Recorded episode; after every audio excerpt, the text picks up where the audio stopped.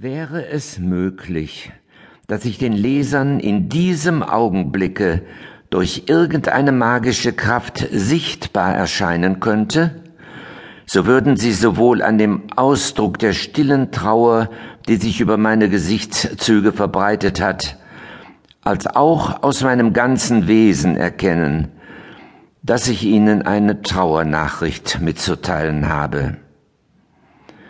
Die Leser werden leicht erraten, dass diese Nachricht Haydns Tod betrifft und mir erlauben, Ihnen die Umstände, durch welche er herbeigeführt wurde, in Kürze zu erzählen. Schon seit geraumer Zeit verhinderten mich zugestoßene Unpässlichkeiten, bei Haydn die gewöhnlichen Besuche abzulegen. Glücklicherweise hatte ich vorher alle Materialien zum Berufe dieser Nachrichten eingesammelt, sonst würden derselben sehr wenige geworden sein, weil Haydns außerordentliche Entkräftung ihm nicht erlaubte, an die Vergangenheit zu denken. Selbst die Gegenwart war ihm nicht klar. Sein Gedächtnis war völlig abgestumpft. Doch war es mit ihm noch nicht so weit gekommen, dass man die Schwäche hätte kindisch nennen können. Wahrscheinlich würde ihn ein noch höheres Alter erst dahin geführt haben, wenn nicht der kriegerische Zeitpunkt, der Einzug französischer Truppen in die Vorstädte Wiens und die damit verbundenen Umstände über das Leben des unvergesslichen Mannes entschieden hätten. Jene Vorfälle machten ihn zum nahen Tode reif. Haydns Wohnung lag nahe an der äußeren Linie der Vorstadt Gumpendorf. Am 10. Mai morgens um etwa 7 Uhr fiel ein Kanonenschuss an der Linie, dessen unerwarteter lauter Donner Haydn so mächtig erschreckte, dass er ohne den schnellen Beistand seiner Leute zu Boden gestürzt wäre. Dabei überfiel ihn ein gewaltiges Zittern. Unglücklicherweise ertönten kurz aufeinander noch drei andere Schüsse, wodurch Haydns konvulsivisches Zittern vermehrt und überhaupt der schreckliche Zustand verschlimmert wurde. Dennoch sammelte der Greis alle seine Geisteskräfte, und indem er seine Stimme wieder natürlich anstrengte, rief er in fürchterlichen Tönen aus Kinder, fürchtet euch nicht, wo Heiden ist, da kann nichts geschehen. Die Dienstleute brachten ihn nun zu Bette und trugen Sorge, den Arzt zu rufen, der durch zweckmäßige Mittel das Übel zu mäßigen suchte, welches auch insofern gelang, dass Haydn schon an dem nämlichen Tage aufstehen und seine gewöhnliche Lebensart fortsetzen konnte.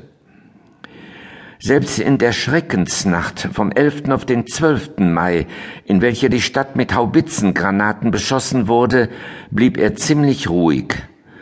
Doch bemerkte man an ihm eine gewisse Schwermut, die ihn auch in den folgenden Tagen nicht verließ. Er schien seine Leiden beim Pianoforte vergessen zu wollen. Gegen die Mittagsstunde nämlich setzte er sich täglich ans Instrument und ließ sein Lieblingslied Gott erhalte Franz den Kaiser ertönen. Er erhielt Besuche von mehreren französischen Offizieren. Den 26. Mai besuchte ihn, da er eben seine Nachmittagsruhe hielt, ein in französischen Diensten stehender Husarenkapitän namens Sulemy. Haydn empfing denselben wieder seine Gewohnheit im Bette. Der Kapitän, ein großer Verehrer von Haydn, gestand ihm, dass der selbst singe, und um ihn einen Beweis davon zu geben, sang er die Tenorarie aus dem zweiten Akt der Jahreszeiten. Haydn bewunderte die rührende schöne Stimme, noch mehr aber die Virtuosität des Sängers, der dem Gesange durch den wahren Ausdruck den Weg zu Haydns Herzen öffnete und ihn so sehr rührte, dass er weinte.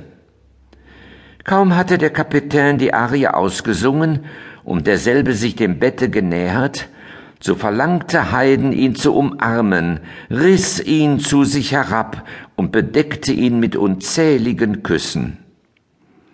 Beide Personen kamen in eine solche Gemütsbewegung, dass sie von dem heftigsten Zittern überfallen wurden, welches den Kapitän bei dem Weggehen verhinderte, seinen Namen leserlich zu schreiben.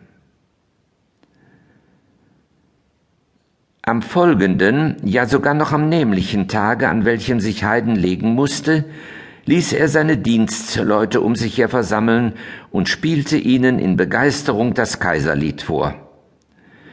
Ich möchte mich eines dichterischen Ausdrucks bedienen und sagen, es war das letzte Mal, dass er der Muse Gegenwart empfand, die erschienen war, von ihrem Lieblinge auf ewig Abschied zu nehmen.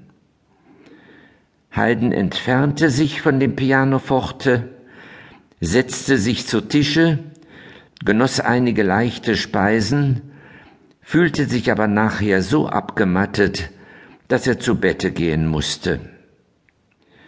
Ich würde gewiss den Lesern keinen Gefallen erweisen, wenn ich es unternehmen wollte, die Leiden eines Sterbenden zu schildern, der uns so wert ist. Ich bedecke die Trauerszene mit einem Vorhange.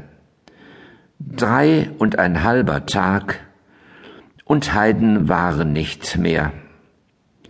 Am 31. Mai, kurz nach Mitternacht, verschied er. Sein Alter hatte er auf 77 Jahre und zwei Monate gebracht. Der Zufall wies ihm seine Grabstätte sehr nahe bei jener der berühmten Schauspielerin Rose an.